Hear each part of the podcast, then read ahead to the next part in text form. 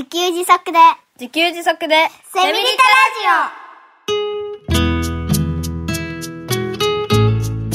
この番組は、パーマカルチャー研究所の三つくりゆうきが、自給自足で幸せなセミリタイヤ生活を送る知恵をお届けします。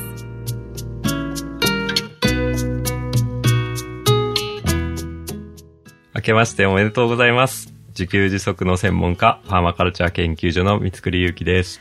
明けましておめでとうございます。進行役の生きみえです。三つくりさん、今年もどうぞよろしくお願いいたしはい、ます。今年もよろしくお願いします。三つくりさんなんかいつになく緊張されてる感じがするんですけれども、そんなことはないつもりなんですけどね。新年を迎えたからでしょうか？そうでしょうかね。ちょっといつもと違うからでしょうかね。そうですね。はい違うんです。違うんです。はい。あの、新しい年が始まりまして、はい。今月は新春特番でおお送りしていきます。素晴らわーパチパチパチパチ。実は今、三つくりさんのご自宅でもあるパーマカルチャー研究所にお邪魔しております。イェイイキさんが、イキさんが北海道に来ました。いやーありがとうございます。お呼びいただきまして。そして今日、はい今、はい三つくりさんと私だけじゃないんですよね。ですね。はい。はい。あの、三つくりさんのご自宅ですから、はい三つくりさんのご家族がお隣にいらっしゃるんです。です。はいはい。ということで、新春特番第1弾は、はい今回と次回の2回にわたって、はい。この方にご出演いただきます。ご挨拶をよろしくお願いいたします。はい、えー、っと、はじめまして、いつも、えー、っと、旦那と、あと素敵なきみえさんのラジオを聞いていただいてありがとうございます。えー、っと、妻、嫁の、さえと申します。ちょっと緊張して、うん。ちょっとテンションが下がるまでちょっと時間がかかるかもしれませんが、う ん 今日はよろしくお願いしおます。願いいたしまありがとうございます。テンションは下げなくていいんで。テンションが落ち着くまテンで。ションがそうだね。つい、つい突っ込みたくなってしまう。上がってるのを、こう、あが下がるまでってことです。静かに落ち着く。あの心拍数下がるまでね。はい あ、もう、もう今の時点でなんかこう、夫婦像が見えてきましたね。あそういう関係なのかなって。うんうん仲良く。楽しくはね、素おかげさまで。うん。で、一応もう一つマイクを用意していますので、はい。はい、時々、子供たちにもご出演いただこうかななんて思っています。おはい。皆さん、楽しみにしていてください。どうなることでしょう。でも、照れてるからね。そう、静寂で。無理やり出ることはないですよ。大丈夫ですよ。はい。はい。よろしくお願いいたしおます。願いします。さいさん、あの、これまでセミリタラジオ聞いてくださっていましたか？はい。聞いてました。ご飯作りながらとかずっともうかけっぱなし。お風呂に入るときも外に携帯置いてかけっぱなしみたいな感じで。本当ですか？そんなに 聞いてたんだ。そうだね。ゆるい感じの時に聞きたいなと。確かにこう、ゆるゆるっとしてますよね。あ、そう、そうですよね。ね、そうですよね。え、お聞きになってみていかがですか？なんか、いや、旦那の声がこう違う媒体から聞こえるって不思議な感じがしたんですけども、でも私なんか生きみえさんの声が好きで、ええ本当ですか？すごいいいよね。軽やかで。もう、んもうね、本当に。イキさんがこの番組やってくださってよかったと。ありがとうございます。本当に、なんか、うん。いや、素敵だなと思って、ありがたいご縁だなと思いながら、うんいやもう本当に聞かせてもらってました。こちらこそです。ありがとうございますありが。とうございます。あさえさんも楽しく聞いてくださっているということで、よかった。よかったですね、三つくりさん。はい。そしてあの、奥様が今ご出演いただいてますけれども、ええええ心境はいかがですか？あ、あの、まあ、あのね、よくやりづらいとかね、よくあるかもしれないですけど、今のところはそんなあんまりなくて、むしろ、あの、もう散々ね、いろんな、いろんなことっていうか、奥さんは大丈夫なのか、みたいなことを聞かれるので、もう本人の話を聞いてくださいと。そうですよね。ようやくあの、本人からいろいろ説明してもらえそうなので、よかったなって思ってます。はい。もう生の声を聞いてくれと。そうですね。そういうことですね別に僕がね、あの、勝手に、今から自給自足をやるからみんなついてこいって言って、みんないやいややってんじゃないんだよっていうことをね、あの、散々ラジオでも言ってきましたけど、はい、はあのい。、妻の口からはい。説明してもらえればなと。そうですよね。もう直接言っていただいた方がはい、直に伝わりますね。かなと思います。はい。ということで、よかったなと。そうですね。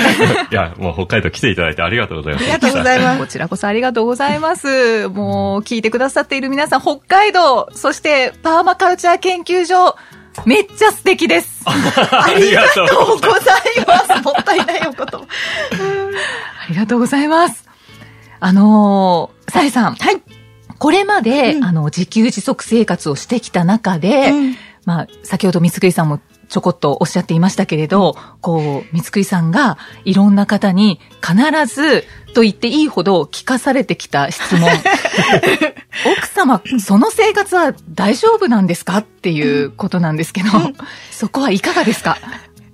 いや、これ一言で言うと、いや、好きなんですよね。いつもね、あの前にちょっとテレビに出させてもらった時も同じこと聞いてくれて、全く同じこと、いや、好きなんですよね。なんかそう、えっと、自分でも目の前に畑があってやらせてもらってるから、うん、うんなんか、こう、自分で育てたものができて、食べる、その喜びもだし、はい。うん。あと、なんだろう。暮らしそのものはね、自分たちで本当にサラリーマンやってたど素人の私たちが作る、作っていく暮らしなので、うん。本当なんかいろんなことが起こるんです。雨漏りしてどうしようとか、はい。トイレ、あ、トイレじゃなくて、えーっと、給水管？うん。水道が、管が凍結してどうしようとかいろんなことが起こって、で、そう、水道管が去年凍結した時は、あの、夜の9時ぐらいに気づいて、お風呂入った1時間後にもう水道管凍ってて、旦那が、ちょっと夕方仕事があって、お話し会の仕事があって出かけてて、9時に帰ってきて、もう全然水が出なくて、これはまずいって言って、はい。あの、雪の水溶かして、うんう、ーん。ストーブで溶かしながら、その水を、家族みんなでこう、バケツリレーのようにして水をかけてって、はい。で、そう夜中の12時とかになっても溶けなくって、これいつまで続くんだろうって、でもこのまんまにしといたら、どんどん寒くなっていくから、もう春まで溶けないくなっちゃうので。うわうん。で、必死こいて、明け方のね、2時半ぐらい過ぎて、ポタッ、ポタッって来て、はい。うん。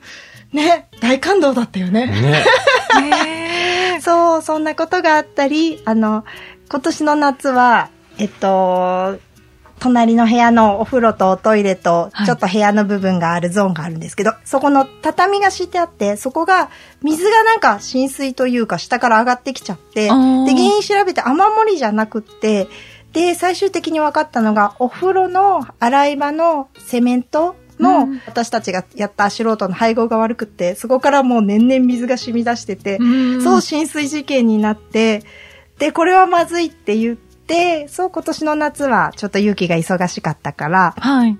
床と壁と息子と私で大特貫工事？うんうんで、しようってなった時に、私 DIY あんまり得意じゃないし、そんなに好きでもないのが本音で、はい。うん。で、どうしようって思ってネットを調べるんだけど、私ができるスキルのやり方がもう全然なくて、うん、でも、生き抜かなきゃいけないから。はい。はい。そう、もう最後の手段で思いついたのが、もう実際目の前で壁を床を剥がしてみて、あったように戻そうって、ううんん、材料を一つずつ買ってきて、あったように戻そうと思って、その通りやったんです、子供たちと。うんそしたらもちろん、あの、木なんてまっすぐ切れたりしないので、隙間だらけで、ちょっとダンゴムシが今でも入ってきちゃったりとかはあるんですけど、夏の間ね。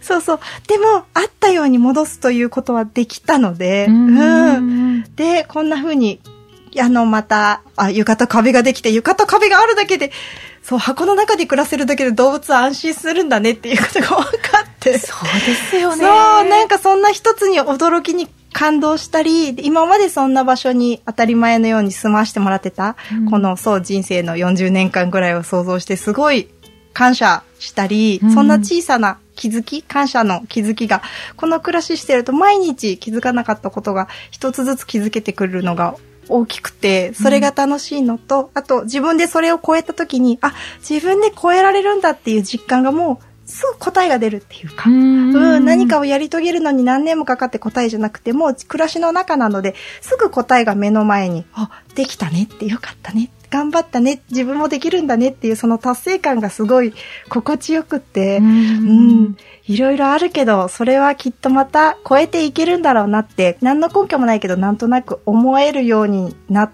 る、うんうん、そんな自分の成長があるので、うんこの暮らし楽しいです。いや、もう、これが答えですね。答えですね。なるほどなと思いました。三つくりさんも、ほーと思いながうんやら。確かにね、あの、自分で、まあなんかいろんなことができないから、あの、いろんなことができなかったりわからなかったりすることって不安なんですよね。うんう。ん。だけど、あ、自分でも直せたじゃないか。みたいなことがあると、あ、これ、このことについてはもう人生これ以上心配する必要がないと。あの、こうなってもこうできるからっていうのが積み重なっていくと、めちゃくちゃ安心感につながっていくんですよね。うん生きる上でのね。だから、まあ、な、大体何起こっても大丈夫なんじゃないかなっていう感じに、だんだんだんだん近づいていくんですよね。うんそれがもうすごい気持ちが良かったりうんしますね。そう、最終的にはお風呂の床も直して、換気扇も、あの、ホームセンターに換気扇だけ買いに行って、設置代が1万5千円っていうのを見ながら、おこれ自分でやったら1万5千円の仕事なんだと思って結局そう、自分で見よう見まねでやって設置してきたんです。うんうん、ね、そんな感動とかね。うん。ねえ、うん本当に、いつも、三つくりさんからお話を聞くときに思うのは、やっぱりやってみないとわかんない。そうですよね。やるからこそわかることがあるって思いますね。ね、いや、さすがにね、換気扇をさえがつけたのはびっくりしましたね。えうん、全然、僕、つけ方全然わかんないので、ああ、あの、気づいたら設置してたので、そう、もうすごないーって思って。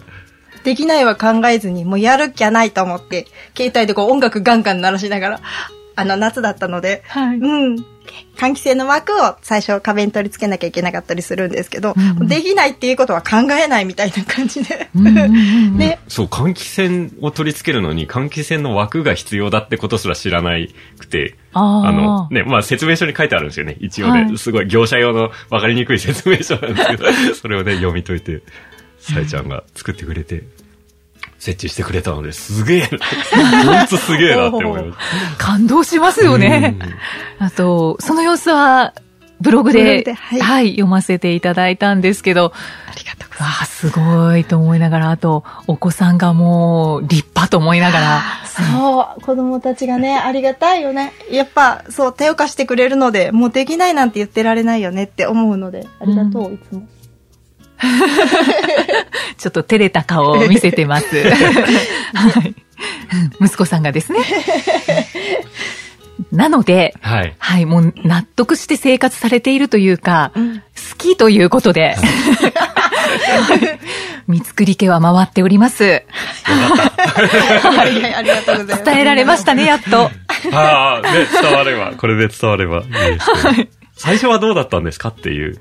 ことも聞いておいた方がいいですねそうなんですあの最うん。だから、あの、無理やり、ある日突然、なんか、これから自給自足だって言われたんですか？みたいな質問が。そうですね。それも気になりますし、うんあのー、三つくりさんが、こう、だんだんと、なんか洗脳していったのかなっていう 感じがするんですけど、というのうんがう、ん。三つくりさんが、はい。その、結婚した当初、ん。北の国からを、サイさんに、こう、ずっと見せていたとい。う話を聞いていたので、その時、サイさんはどう思われていたのかなっていう。北の国からね、見てた時は、そう、勇気の実家が、あの、北海道だったので、はい。北海道に帰りたいねっていう、そんな、やんわりとした、うん、その気持ちだったのと、あと、勇気が、あの、ドラマとか見るといつもこの、ワンシーンを真似するのが大好きで、北の国からも、あの、名場面ね、ラーメンのね。あラーメンの場面、場面なんだっけ？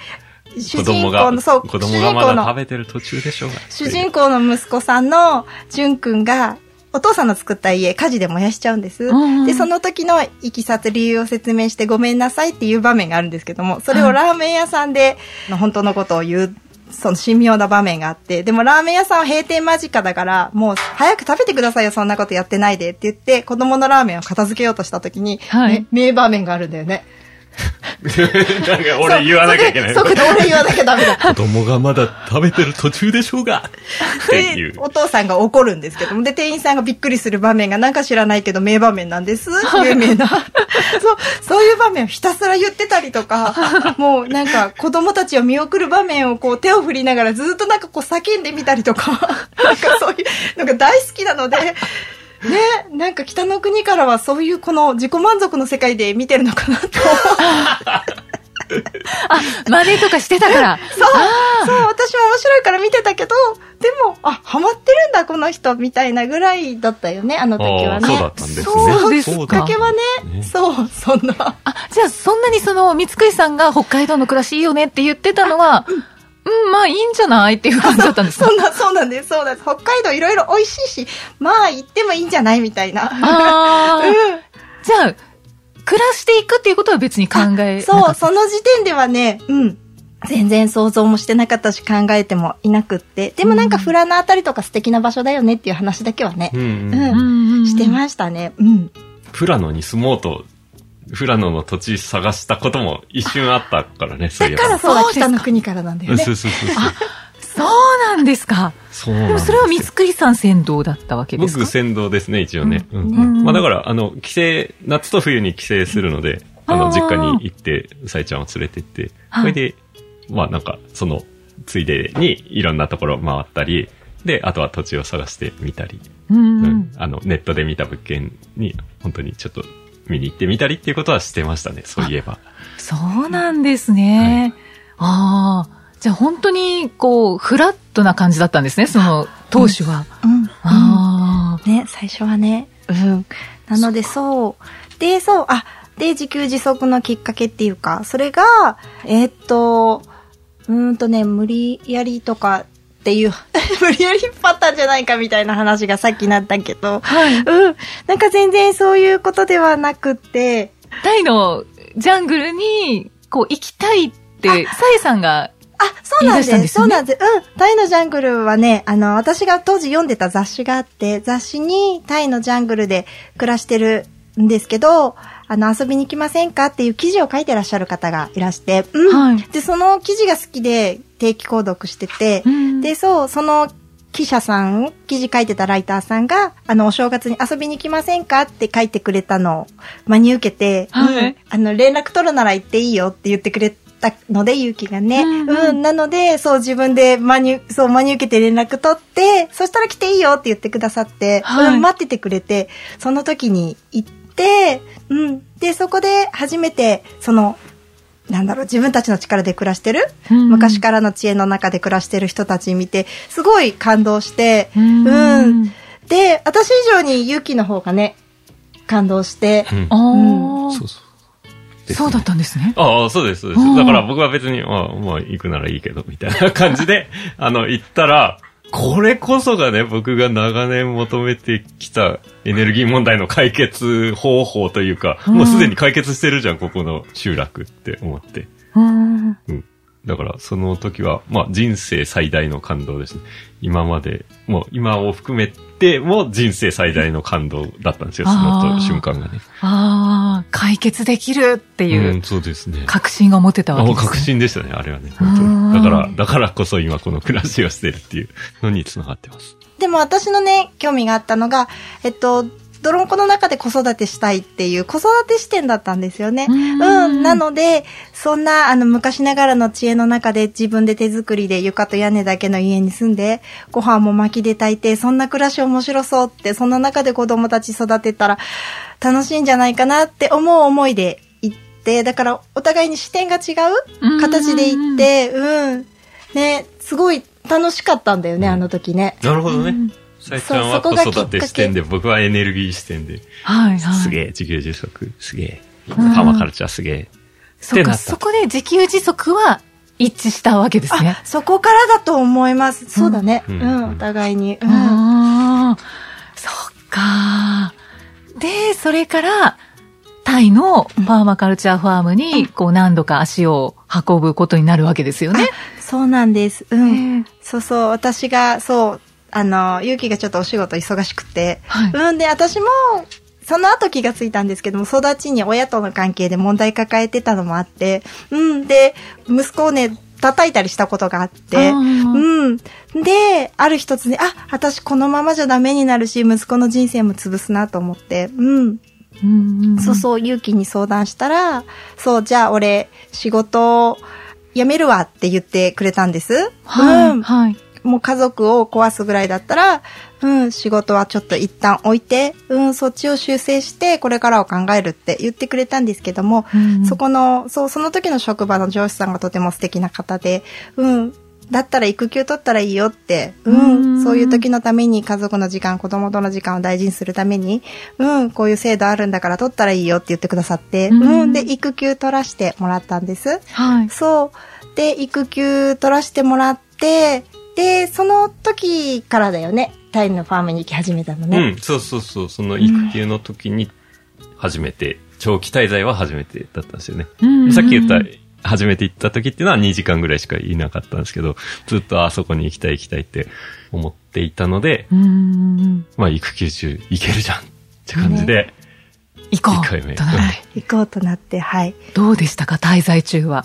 滞在中、なんか、すごいいろんなことがびっくりの塊っていうか、そうですよね。ねもう多分話し出すと、ね、もう1そうですね時間も2時間も多分 喋れるぐらいの。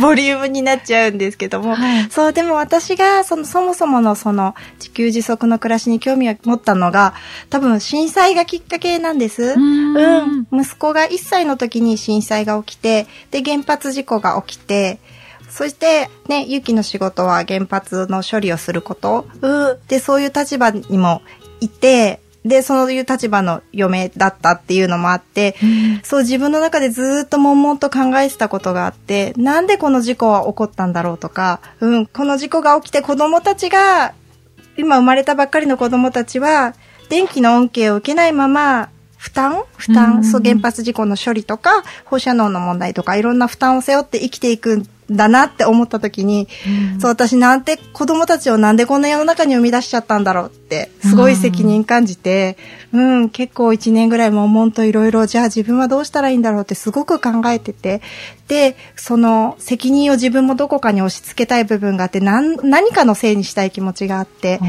うん、じゃあ私はどうやってこれからこの真っ暗闇の未来を生きていけばいいんだろうって、ずーっと考えてた時に半年経って、ある日、あ、これ私のせいだって思ったことがあったんです。はいで、それはなんでかっていうと、なんか私今まで暮らしてきて食べ物もスーパーで買って食べて服もこうやって買って着させてもらって、そう好きなとこに旅行に行ったりとか、なんかお金一つで解決してきて、この服を誰が作ったかも食べ物をどんな人がどんな思いで作ったかも考えたことがなかった。うん何も知らない中で生きてきたから、電気も知らないまま、そう原発が動いてることは知ってる。でも、それがどんな問題を抱えているんだよっていうことにも興味を持たないまま、生きてきたから、この事故が起こったのかもしれない。うんって思った時に、そう、私は自分がどうやって生かしてもらってるかを知らなくちゃいけないかもしれないって、その時思ったんですね。うんうんで、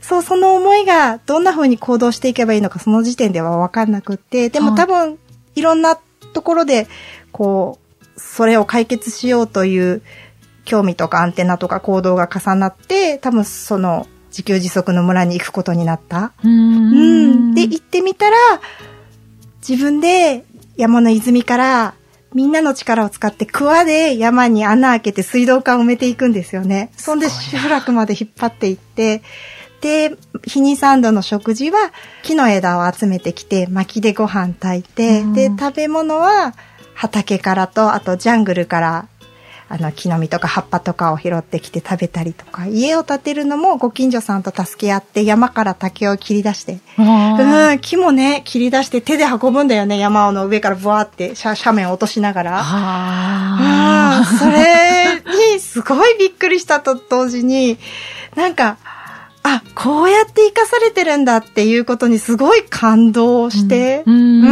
んもう目に見えますもんね、すべてが。こういう風にできてるのかっていう。いや、もうなんか生かしてもらってることに、生きてることにもありがとうだけど、生かしてもらってることにありがとうなんだって、うん、今でもすごい小さなことにたくさん気づきをもらうんですけども、でも、その時にそれが一番衝撃だったかもしれない。はい。ああ。これは自分にはできないかもしれないっていうふうにはならなかったんですね。そうですね。自分の力だけでやろうと考えたことはその時点ではなかった。うん、そこに滞在している、うん、そこに滞在して学んで、そう。で、気づいたら、こういう暮らしを自分たちが北海道に持ち帰って行動に起こしてたっていう感じだよね。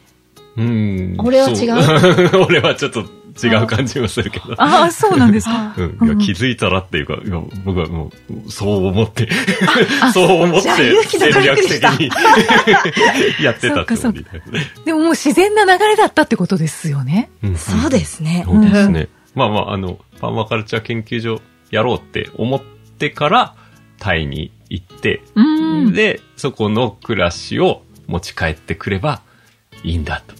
うんうんうんまあ、そこの暮らし持ち帰っても、あの、暑いと寒いで全然違うから、あの、はいどちらかというと、そこで学んだ精神を持ち帰ってきて、自分で何でも作ったりするんだっていううんうに、だから北海道仕様にそれを、その精神をアレンジすれば、パーマカルチャー研究所として研究になるぞっていうような考えでしたね。ああ、そうか。いやー、もう本当に、あの、語り尽くせない、ね、感動と多分衝撃と、いろんな充実感とあったんだと思います。タイのパーマカルチャーファームでの滞在。はい。そのね、喋っちゃうんですけど、あはいはいあの、木を切り倒して、で、斜面をね、滑らせて運ぶんですよね。うんだからもう、あの、運ぶ必要がないというか、斜面をザーッと勢いつけてやると谷まで行くんで。はい。で、そこはすごい楽だったんですけど、そこからもう一山登らなきゃいけなくて、二十数メートル登らなきゃいけなくて、それをね、あの、肩に抱えて運んだんですよね。じゃあもう今まで持ったことのない重みの、もう数十キロ、多分な何十キロもある。うん100キロはないでしょうけど、はい。のやつを、木を持って20メートルぐらい上がるっていうことを、10往復ぐらいしたんですふよね。わ僕だからもうなんか、もうこんな重労働したことないっていう感じで、うん。もうこれ、ああーって思いつつも、手伝いに来てくれてるタイ人の60歳ぐらいの人が、はいなんか平気な顔して同じことやってるから、あ、このね、手伝ってくれてる人がやってるのに俺がへばってるわけにいかないから、もうほぼ強制的にね、なんか強制労働状態で、重 重い木を運んだっていうのが、すごい思い出になって。でもその木が部品になって、タイのそのファームに家を建てさせてもらったんですけど、ううんんだからそういう苦労をして建てた家だったんで、すごい思い出が。そうですねもう思い入れが強まりますよね。ねえそうなんですよね。あとそのタイ人のお手伝いの方もきっとよくお手伝いをされていて、普通のことなんであしょうね。全然ねあ、あっちの人はね、ね普通のことですね。そうですよね。うん馬力が半端じゃないからね。うんなんか当人たり前のように間重機みたいにい別ろんなものを。そうそう。うんあっちの人ね、あの、でも別に体格がいいわけじゃないですよね。大して日本人と変わんない体格してるのに、そういうことをやるから、あ、俺らなんて弱いんだろうっていうことを、ちょっとなんか、うん。思い知ったみたいな感じで思い。知ったってことです。そうですよね。うんさっきあの薪一つを私持たせていただいたんですけど、はいはい思った以上に重くて、結構びっくりしました。あの、落としたらすごい指挟んだらめっちゃ痛いんです。もうちょっと軽いかなって思ってたんですけど、うんだからそういうことですよね。ね でもそれは今、三口さん慣れていらっしゃいますもんね。まあまあ、巻き作りは慣れましたけどね。そういうことなんだと思います。えーでもそう、タイの暮らしがそんな感じで、すごく大変なのが目に見える。うんうん。そう、今、なんだろう、こういう比較をしたら、良くないのかもしれないけど、日本だとお父さんが働きに出てくれて、お母さんがまた別の場所に働いてたり、お家で仕事してたりだと、なんかどんな苦労をしてるのかが見えない部分があるけど、うん、そうやって暮らしを作ってると見える相手がどこで辛い思いしてるのかなとか、大変な思いしてるのかなっていうのが見えるから、うん。なんか、その都度ありがとうって思うからそれを言葉で伝えることが癖になるっていうか、あうん、その、そう、ファームに滞在してても、こうみんなが、いや、今日もご飯作ってくれてありがとう。みんなそれぞれ町場を守って畑やったり家作ったりいろんなことしてるんですけども、いや、今日もご飯作ってくれてありがとうの、そのありがとうの重みが全然、そう、違う？うん。そうですよね。いやー、幸せですね。ねいや、そうなんです。うん。あー、素敵だ。いやーね、ありがとうが一つでも多い日々は幸せだなってすごい最近思います。本当ですね。ねいやー 感動してるところなんですけれど、あの、女性として、えーお聞きしたいのが、その、自給自足生活にシフトしたことで、子育てにどんな変化がありましたか、ああ、うんと、そう、その、お互いに大変なところが分かるようになったっていう意味で、うん、すごいなんか気持ちを寄せてくれるようになって、で、そう、あの、気持ちを寄せてくれるだけで私のモヤモヤが解決できるっていうか、うん私が大変なのにっていう思いをついやっぱり思ってる部分があって、うんうん。だからそういう部分を、あ、見てくれてるんだって思うと、そういうところにもやもやしないから、ううんん、そういうストレスがすごいなくなって、んで、あ、こっちも思いを寄せたいよねって思うから、相手が大変なところをちょっとちゃんと見てありがとうって伝えるようにするとか、うん。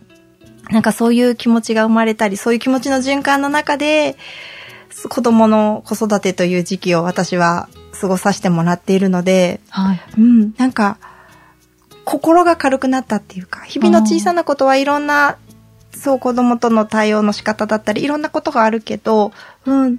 でも一緒にこの可愛いっていう時期を可愛いよねって言って、大変だねっていう時期には、あここが大変なんだけどって言うと、あっちも大体見てるから話が通じるっていうか、なので小さなうちにいろいろ解決できたから、うん、ね。ありがとうございます、いろいろ。いい話ですね。そうそう、なんか、仕事をね、なんか、家族を選ぶって、本当は育休の後仕事に戻る予定だったんです。うん。で、仕事に戻る予定で職場の方もいらしたから、いや、大丈夫なの？それってまずいんじゃない？ってみんなに迷惑かけちゃうんじゃない？っていう話をしたときに、あの、はいゆうきが、いや、俺謝ってくるって。ううんん。なんか、状況が変わったから、すいません。もうこれ思い出すと泣いちゃう。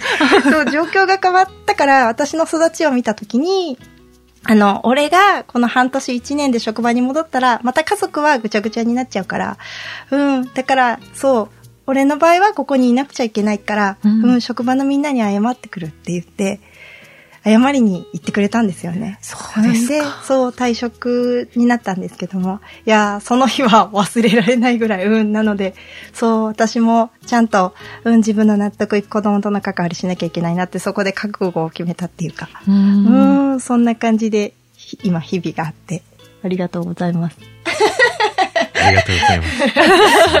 素晴らしい話を聞け感ましたね。素敵。すいません、そんな場面を悲惨に付き合わせて。いやいやいや、もう今、あの、全世界に配信されてますから。ああ、そうですか。三つくりさんはいかがですか？自給自足生活になって、はい、はい。子育てというものは何か変化はありましたか？あーまあ、あんまり自給自足してっていうよりは、あの、仕事辞めてっていう感じですね。だから、はい毎日、毎朝行く場所がなくなったので、まあ、全部自分の好きなように時間使えるので、うんと、まあ、子供といるのもそうだし、家のこともできるし、なん よ、よかったなぐらいしか ないかもしれない。うん、いや、ね。まあでも大きな変化ですよね。そうですねもう仕事に行かなくなったっていうのが。んそうですね。あ、そういえばね、あの、やっぱ、函館高専で子供たちを教える仕事なんですけど、はい。まあ子供たちを教えるのはすごい好きな仕事ではあるんですけど、自分の子供に絵本も読めないのになんで他の子供を優先しなきゃいけないんだみたいなちょっとした気持ちはあったのでうん、それが、あの、まあ、満足いくまでその絵本読むことはできたなって思った瞬間があったのが、ちょっと今思い出しました。ああ、ありがとうございます。じゃあ、最後に、サイさん、この生活になって、サイさんご自身の心境の変化は、どんなところにありますか？ああ、やっぱりありがとうが毎日多いから、うん、すごい楽しいしありがたいし生かしてもらってることに感謝だなって、うん、毎日ありがとうがたくさんある、こう、幸せというか安心感というか穏やかさというか、うん、そういうのをここでいただいてる。それが全てかな。あーありがとうございます。もう一番最高ですね。いや、本当にこうやってイキさんと出会わせていただいたことも本当にありがたいし。いいえこちらそうです。だってね、生意気さん素敵なんです。ありがとうございますしづらいですよ。ここは活かします。生かしましょう、生かしましょうい。や、本当に皆さん、そう、あの、笑顔見るだけで元気が、をくださる方って、本当にいるなって思った。お世辞じゃなくて私はお世辞、勇気があまりに素直だから、はいす嘘はつきたくないと思う いや、本当にそうやって、なんだろう、笑顔向けてくれるだけで笑顔になる、してくださる方っているんだなって思ったのが第一印象でした、イキあ、さんの。本当ですか？いや、あの、私の方がでしたよ。そうか。あの、お邪魔しますって、こう、玄関入った時に、わーって、私もまさに言ってたし。すいません。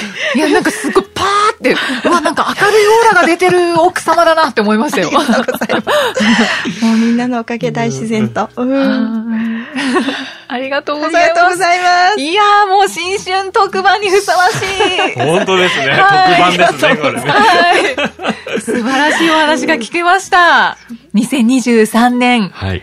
一発目の、はいはい、セミリタラジオのね、ゲストとして、さゆさんにお越しいただいてよかったですね。よかったですね。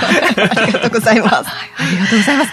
で、次回もご出演いただけるということで、えー次回は、さえさんがパーマカルチャー研究所の研究員として行っていることをお伺いしてまいりますので、はい、また次回もよろしくお願いいたします。くお願いします。ありがとうございますあ。りがとうございます。そしてこの番組ではメッセージやご感想を随時今年もお待ちしております。エピソードの説明文に記載のパーマカルチャー研究所ホームページのお問い合わせフォームからお気軽にお寄せください。さえさん、三つくりさん、また次回もよろしくお願いいたします。はい、ありがよろしくおとうございました。願いします。ありがとうございましあた。りがとうございました。